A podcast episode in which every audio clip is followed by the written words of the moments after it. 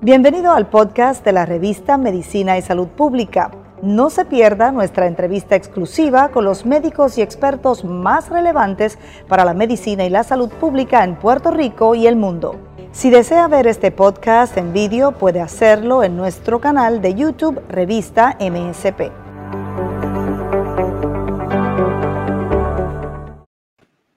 El gobernador Pedro Pierluisi enmienda la orden ejecutiva en torno al COVID-19, reduce el espacio que debe ser ocupado eh, por personas que estén en centros comerciales, en tiendas, en lugares públicos cerrados incluso en iglesias eh, y en restaurantes. Hablamos de este tema y de la nueva variante sudafricana eh, localizada ya, confirmada por las autoridades de Puerto Rico, con el doctor Gabriel Martínez, infectólogo de la Escuela de Medicina de Ponce. Saludos, doctor. Gracias por estar con nosotros. Saludos, Penchi. Gracias a ti por la oportunidad. Básicamente, la enmienda a la orden ejecutiva del gobernador se puede resumir en el aforo. ¿verdad? El, eh, del 50 al 30% eh, se, se, reduce. Eh, había sugerencia de que se cerraran las playas, las marinas, que los domingos hubiese nuevamente un cierre dominical comercial, que se suspendieran todas las actividades públicas. De hecho, hay municipios ya que lo están haciendo. Alguien que, estaba, hay quien estaba insinuando que se prohibieran los cultos porque ha habido también brotes en, actividades religiosas. Pero básicamente lo que dice es esto, el, aforo. ¿Esto es suficiente, doctor, o hay que hacer algo más en su apreciación? Eh, pues mira, la, la, Sociedad de Enfermedades Infecciosas de Puerto Rico eh, lanzó eh, unas recomendaciones bastante agresivas que yo entiendo que son bastante oportunas considerando el, el, el trend, ¿verdad? La, la, la, tendencia que estamos viendo eh, de los casos de COVID eh, en, esto, en estas últimas semanas. Así que yo entiendo que eh, cualquier restricción es buena en este momento. No creo que vaya a ser efectiva o suficientemente efectiva, por lo menos por lo que hemos estado viendo. y lo más que me preocupa es la fiscalización, ¿verdad? porque podemos poner cualquier tipo de restricción, puede ser al 100%, pero si no se fiscaliza, y no se lleva apropiadamente, pues de nada nos vale. Eh, lo mismo, obviamente, en las entradas en los aeropuertos. Eh, sabemos que eh, una de las, de las vías de comunicación mayor son los gatherings o las reuniones familiares. ¿verdad? Está el setting del trabajo, pero el, setting familiar es de las cosas que más a nosotros nos preocupa, porque las personas salen en bonche a, a, a celebrar, a la fiesta y piensan que pues como mi, yo me estoy comportando de esta forma, pues mi familiar se está comportando de la misma, en, sabrá Dios, en otro pueblo, en otro sitio de la isla. Eh, y lamentablemente eh, eso no es correcto, eso no es cierto. Eh, de las cosas que más vemos es que uno o dos familiares viajan y vienen a reunirse con la familia y entonces se reúnen todos y ahí es que surge la salta de casos, uno he corrido detrás de los otros. Así que me preocupa la fiscalización más que la restricción. Sí, porque, la, pregunta, es ¿quién, va a fiscalizar? Que en los centros comerciales está el 30%, en los restaurantes está el 30%. ¿Quién va a fiscalizar eso? Exactamente, y, si cuando lees la orden ejecutiva, ¿verdad? Te habla de los, de los centros comerciales y te dice que tiene que ser a 75 pies y, o que tengas que estar en las bahías y no puedes anclar a 200 pies, pero realmente van a fiscalizar eso. Hay personal, hay suficiente eh, personal para eso, suficiente fiscalización como para eso. Es lo que siempre ha habido de, eh, problemas, ¿verdad? Eh, por lo menos cuando estaba la, la exgobernadora, sí vimos bastante acción en unos momentos determinados. esperamos que los municipios vuelvan y, retomen lo que se hizo en aquella ocasión, pues los municipios cooperaron mucho, por lo menos eh, recuerdo en, el municipio de Ponce, ¿verdad? Eh, estaba bien a la vanguardia con eso, inclusive eh, la, ex, alcaldesa puso unas multas por encima de lo que el, gobierno de Puerto Rico había puesto, así que yo espero que sí, que, los, los, entes municipales sean los que retomen este proceso de fiscalización. De hecho, de las peticiones que hizo en las últimas horas la Asociación de Alcaldes, que se reunió virtualmente y, plantearon mediante un documento unos, pedidos al gobernador para la orden ejecutiva, lo único que ha sido eh, complacido de, de, ese pliego de peticiones es el asunto del aforo. Ellos pidieron el cierre de las marinas, el cierre de las playas, eh, pidieron que se regrese totalmente a la modalidad de, eh, de empleo, de, de trabajo eh, virtual. ¿Usted diría que esas recomendaciones así le suenan como que son mejores que lo que el gobernador ha aprobado? Pues mira, por, vuelvo y, te, te, menciono la tendencia que hemos visto en los casos. yo entiendo que hay que ser bien agresivo, principalmente porque estamos trabajando con con unas manifestaciones clínicas a través de unas variantes o mutaciones eh, que no sabemos cuán estables están en la población nuestra, ¿verdad?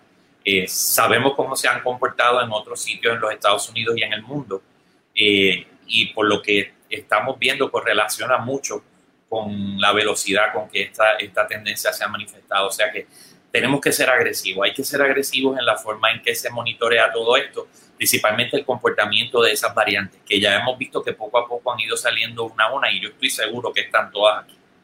Eh, y, y, algunas de ellas son, son de mucha preocupación desde el punto de vista de infectividad y potencialmente de virulencia o de capacidad eh, de hacer daño. Doctor, eh, la, la sociedad de, de, enfermedad infecciosa de Puerto Rico, como usted dice, hizo un una serie de planteamientos recomendaciones. Eh, y una cosa que me dijo la, la, infectóloga pediátrica, que es una de las líderes de la, de la, organización, me dijo en las últimas horas, es que ella está preocupada por la, la infección en niños eh, y está preocupada por cómo se está manejando el asunto de las escuelas. Porque si bien es cierto eh, que parece una medida razonable en principio cerrar las escuelas, hay que vincularlo con las otras cosas que estamos haciendo en el resto de la sociedad. En muchos lugares del mundo, lo último que se cierra es la escuela. Antes se cierran otras cosas y nosotros estamos dejando las otras cosas abiertas y hemos cerrado la escuela, a pesar de que es una indicación de la Asociación de Pediatría Americana. Eh, hacer todo lo posible por no cerrar las escuelas porque los niños necesitan la escuela para su salud, ¿verdad? Y para su protección. ¿Cuál es su reflexión sobre esto que, ha dicho esta? yo creo que diste en el clavo en esa última palabra, en la protección. A veces yo miro el comportamiento de los padres con respecto a los niños en esta situación, principalmente cuando están fuera de la escuela, y, me pregunto si realmente están más protegidos estando en, un setting controlado como en la escuela que con los mismos padres. Eh, porque obviamente los tienen en las casas, se los llevan para, para las tiendas, para los supermercados, eh, y obviamente los expone. Y cada día hemos visto que han ido en aumento los casos pediátricos. Eh, se han ido, han ido aumentando poco a poco las complicaciones en pediátricos. Y, no, hay, y no hay evidencia de que sea porque las escuelas abrieron. correcto, correcto, correcto. O sea que, que lo que estamos viendo básicamente eh, son niños que se están infectando en el ambiente, en el ambiente de su hogar. volvemos a lo mismo, la amenaza que, que representa el que las personas en sus hogares no sigan unas medidas apropiadas de biocontención, ¿verdad? Eh, y asuman que pues todo el mundo lleva el patrón de, de, distanciamiento, higiene, mascarillas, etcétera, iguales que ellos. Y no es así. Lo sabemos porque obviamente cuando, cuando llegan a los hospitales, y por ejemplo, yo lo que hago es, yo, no, manejo ambulatorios a través de compañeros, lo mío más me concentro en hospital, eh, como casi siempre son las enfermedades infecciosas. Eh, y, cuando le preguntamos a las personas, usualmente no, no, yo no salgo de mi casa, yo no hago nada, etcétera. Y yo, ah, ok, pero tú me dices esto, pero fíjate que tu sintomatología me dice que empezó hace tres días, pero te hiciste la prueba hace una semana y media atrás. ¿Por qué? Ah, pues porque fue que estuvimos en una fiestecita de cumpleaños y, y hubo gente que allí se salió enferma y cuando venimos a ver de 20, 30, 18, 20 salen positivos. O sea que ese es el comportamiento que estamos viendo en la comunidad. Y obviamente estos, estos padres se llevan a los niños. Claro, claro. Eh, eh, y el asunto, es también, que el Estado, ha, observado esa conducta irresponsable de la sociedad, de todos nosotros, y entonces ha dicho que la responsabilidad es del ciudadano. Eh, pero decía otra ejecutiva de la Sociedad de, eh, de eh, Enfermedades Infecciosas que el Estado no puede seguir repitiendo que esto se va a resolver con la decisión de cada ciudadano de ser responsable, porque el Estado tiene, y quien me lo dijo es una médico, pero parece una abogada diciendo, me dijo, ¿verdad? la doctora Otero, me dijo, el, el Estado no puede renunciar a su deber constitucional de garantizar la salud y seguridad de sus ciudadanos. Y parecería como que el Estado está poniendo toda la carga en el ciudadano. Pues, ah, bueno, como ustedes se están descuidando y están yendo a fiestas y qué sé yo, pues yo no voy a hacer más nada, ya ustedes. Eh, ¿Cuál es su análisis sobre eso? Pues mira, como, como abogado, ¿verdad? Lo miro también desde el otro punto de vista. Eh, y sí, constitucionalmente sabemos que el, Estado tiene una obligación de parens patriae, ¿verdad? Y lo que se llama policing power. Eh, y nosotros, eh, eh, como ciudadanos, tenemos ese derecho a que el, Estado asuma esa responsabilidad. Sí, obviamente, nosotros tiene que haber un balance y la población tiene que cooperar, ¿verdad? Porque el, Estado no puede estar en todos sitios al mismo tiempo y no tiene la capacidad ni los recursos para eso. Eh, y obviamente los ciudadanos tenemos que poner de nuestra parte, pero si ve el Estado que esto no está dando resultados, pues entonces las medidas tienen que subir en énfasis para preservar y conservar eh, la seguridad y la salud a través de la obligación que tienen de parentes patriae y obviamente de... Se concuerda con la doctora Otero, eh, el Estado no puede seguir escudándose en que nosotros estamos siendo irresponsables. Si, si los resultados son lo que estamos viendo, de que no está eh, habiendo ese control, pues obviamente el Estado tiene que intervenir, porque hay muchos que no tienen para poder eh, proveerse esa seguridad, como son los ancianos, como son las personas eh, indigentes, o sea, los niños, que a veces, pues obviamente los tenemos que salvar de las irresponsabilidades de los adultos. ¿Usted cree que hubiese hecho una diferencia que cerráramos los comercios los domingos? Que es una cosa que sugirieron otros infectólogos y que, ha, que han sugerido incluso los alcaldes. Eh, ¿Usted cree que eso hubiese sido una buena decisión? Pues mira, lo, lo, que te mencioné ahorita cuando empezamos de que cualquier tipo de restricción, más que una liberación o flexibilización en este momento, es, va a ser más efectiva que lo que tenemos, definitivamente. Eh, pero obviamente, mientras más podamos controlar esas áreas donde hay ese, ese hacinamiento o aglomeración de personas, definitivamente eh, eh, es sabio. Eh, por eso es que, por ejemplo, los cultos, una de las cosas que se les está pidiendo, cuidado con el canto. Sabemos que el cantar, el reír ah, en volumen, lo que hace es generar turbulencia de partículas infecciosas que se van a estar manifestando en el ambiente y van a saturar el ambiente. Son más fáciles de ser inhaladas. Así que todo lo que implique aglomeración en un ambiente cerrado donde no haya una circulación apropiada de aire, eh, pues definitivamente es de riesgo. Y Ahora, si se canta, con la, se canta con la mascarilla puesta, que por, en la iglesia católica es lo que yo he visto, no sé si en las iglesias evangélicas eso está pasando. Si se, si se, canta con la mascarilla puesta, ¿se evita el contagio? Bueno, se, se evita el contagio, se evita el, el acúmulo o, la, o la, la precipitación de partículas grandes, ¿verdad? Pero las partículas pequeñas, eh, que ya sabemos que en el caso de COVID pueden ser suficientemente pequeñas como para viajar distancias y distancias considerables, eh, no necesariamente porque estas mascarillas se saturan, el ambiente dentro de la mascarilla se satura y entonces obviamente la mascarilla no es sellada y la, y la gran mayoría de las mascarillas que estamos utilizando no son N95 eh, porque ni aún las KN95 ofrecen la seguridad de estos N95 o hasta N100. Así que todas esas medidas que puedan proteger la circulación de, partículas infecciosas son necesarias. Una de las cosas que, hemos dicho y que le hemos mencionado siempre a, los comercios y con todas las ayudas y todas las cosas que han salido y, préstamos, etcétera, muchos de los, de los, de los eh, negocios cerrados eh, hace rato pudieron haber hecho eh, cambios en, sus sistemas de filtración. Eso no sale tan caro como la gente eh, piensa. Y lo, digo porque en los hospitales los tuvimos que montar en cuestión de menos nada, ¿verdad? Eh, y utilizar los recursos que habían. Y, los ingenieros estructurales están para eso y ayudan muchísimo. Y siempre le hemos aconsejado que a los comercios que, que los utilicen. Y eso no se está haciendo. Eso no se está haciendo. Muchos no, muchos no. De, eh, hecho, eh, sabes que está el movimiento este de, Lady Gaga y otros artistas para hacer estructuras seguras desde el punto de vista de circulación, ¿verdad? Y de, que tú puedas ir a, un, edificio y ese edificio esté con una, eh, identificación de que es un edificio seguro para tu estar. De, eso se basa en que se hagan las estructuraciones necesarias para, para evitar eh, el, que se acumulen las partículas infecciosas y las posibilidades de contagio en sitios cerrados.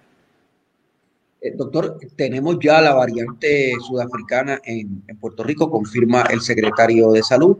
Tengo una nota aquí que dice que Carlos Mellado confirmó el hallazgo de la variante de Sudáfrica B1351, que es catalogada por las autoridades médicas como una que genera más preocupación.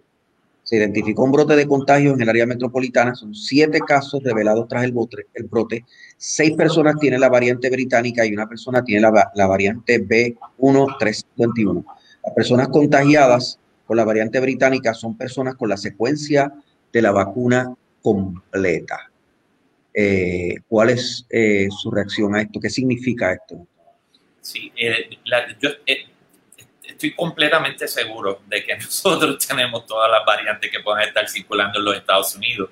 Eh, entre ellas las tres, las tres de más preocupación, que son las clasificadas por el, el CDC de mayor preocupación, eh, junto con las, de las californianas y las de New York, eh, que son las que acabas de mencionar, ¿verdad? La B1117, la B117, la B1351 y la P1, que es la de Brasil. La, de, la sudafricana de las cosas que más preocupa eh, actualmente es la protección que pueden conferir los plasmas convalecientes como tratamiento y la, vacunación, porque sabemos que la concentración de anticuerpos neutralizantes que se generan eh, después de la infección y después de la vacunación se ven reducidos ante la presencia de esa variante específica.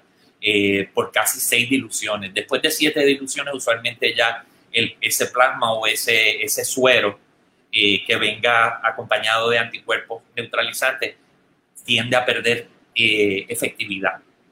Así que como se está acercando a ese borderline de esas siete diluciones, pues es de las más temidas y obviamente porque tiene una capacidad de un 50% más de transmisibilidad que la variante original de Wuhan la China. O sea que obviamente nos, se nos está complicando el panorama. Eh, está complicado.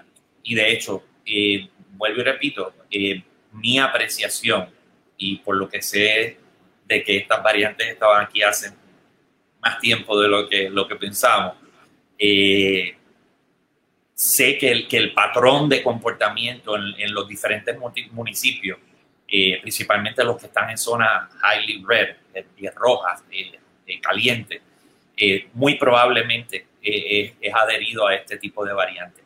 Con la preocupación de que hay que tener mucho cuidado con la tecnología diagnóstica y de tratamiento cuando se manejan estas variables. Estamos en un tiempo donde estas variantes son muy volátiles y no sabemos exactamente su comportamiento en todas las poblaciones. Y obviamente en la nuestra todavía no la conocemos porque ahora es que se están empezando a garantizar que las tenemos. Eh, pero los, patrones y tendencias de crecimiento tan abrupto lo que indican es que obviamente eh, pueden altamente estar relacionados a este movimiento de, de variantes. Parte de nuestras personas que tienen acceso a nosotros, que se están conectando con nosotros, están en Facebook, Facebook Live, eh, y tenemos algunos comentarios y señalamientos. si quieren hacer preguntas, aprovechen que está el, el doctor Gabriel Decepción total. Puerto Rico necesita más restricciones, por lo menos dos a tres semanas para bajar los contagios. En vez de poner un vendaje, pusieron una curita. Dice Joana Arlín, pusieron una curita, doctor. Eh, usted diría que ese es un, comentario afortunado y plausible. Eh, es bastante ilustrativo. te puedo decir que es bastante ilustrativo de lo, que probablemente necesitamos.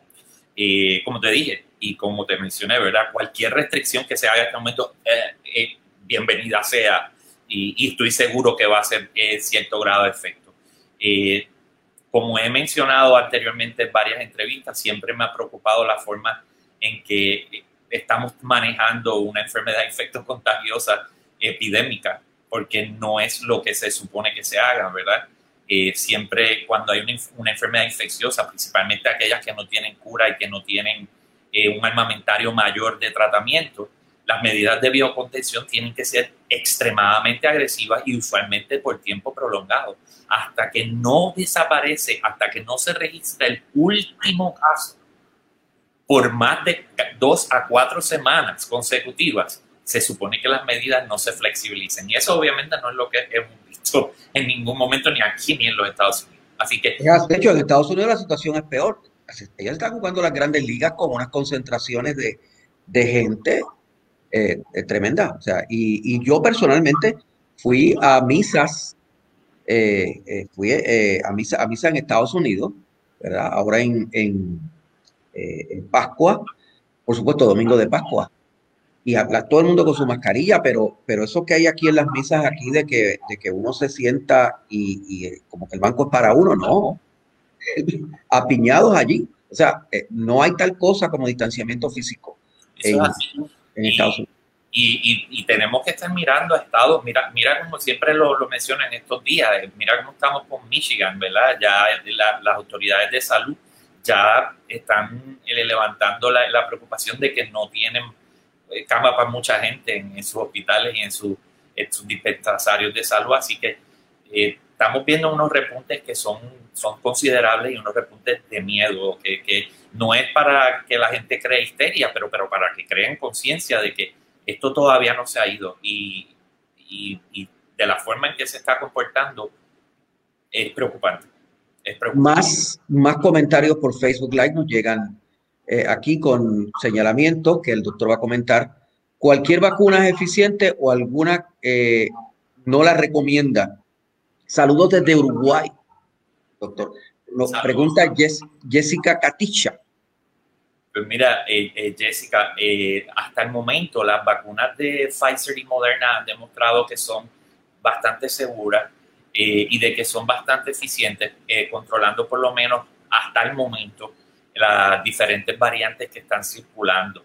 Hoy salió un estudio eh, que eh, liberó AstraZeneca, que ellos mismos hicieron, eh, comparando las, los problemas de la coagulación que se ha visto con las de, que utilizan los vectores de anaerobic, tanto AstraZeneca como, como la de Johnson Johnson.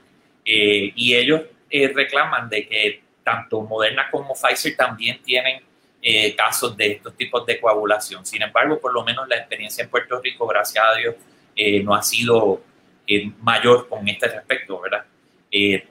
Así que por el momento, hasta que no tengamos, tengamos más data contundente con respecto a la de Johnson Johnson y obviamente la de AstraZeneca que está retenida, pues por el momento Pfizer y Moderna eh, eh, son las dos que de, Johnson Johnson será liberada en algún momento. Eh, yo, entiendo, yo entiendo que sí, y estoy seguro que la de AstraZeneca también, aunque no sea aquí en los Estados Unidos, porque obviamente lo que miramos son beneficios versus riesgos, ¿verdad? Y si miramos que de cada millón hay uno, o cuatro casos, pues realmente si miras la cantidad de COVID con mortalidad es mucho mayor. Así que eh, el, beneficio es claro con respecto a los riesgos. Lo que pasa es que obviamente saldrá con unas indicaciones y unos warnings o unas advertencias para que las personas sepan a lo que se exponen. Sandra Álvarez Nieves pregunta, ¿cuánto baja el porciento de efectividad en las vacunas con las nuevas cepas? Pues mira, eso lo están estudiando lo están estudiando significativamente. Sabemos que en el caso de la de Sudáfrica es de las que más eh, temida eh, o de más preocupación tiene con respecto a esto, ¿verdad? Por la, por la baja en los anticuerpos neutralizantes necesarios para controlar la infección. Eh, sabemos que, que, es más bajito eh, que lo usual, pero hasta el momento ha resultado ser efectiva. y de hecho, las poblaciones donde se han utilizado estas vacunas que tienen altas concentraciones como en Sudáfrica y en Inglaterra y en Brasil, donde eh, eh, han salido estas diferentes cepas, eh, han logrado por lo menos cierto grado de control. Tenemos más preguntas y más comentarios. pregunta a mi madre de 78 años, esto lo dice María Ramos Hernández. Pregunta, mi madre de 78 años se puso la primera dosis de Moderna. Presentó mucho adormecimiento de la cabeza, mareos por más de 10 días. Ahora es esporádico y leve, o sea que ha ido, la reacción ha ido cediendo. Debe ponerse la segunda dosis. Ella es paciente cardíaca. Eh, es, una, es una de, los, de, las preocupaciones, ¿verdad? En términos de los efectos adversos que pueden tener eh, la vacuna. Eh, hay un portal, hay un site específico eh, para, del Departamento de Salud y de las mismas vacunas para reportar este tipo de efectos adversos. Eh, yo le exhorto a que lo dialogue con su médico primario, ¿verdad? Para ver qué tipo de enfermedades, de otras enfermedades de base puede tener que puedan estar contribuyendo a esto.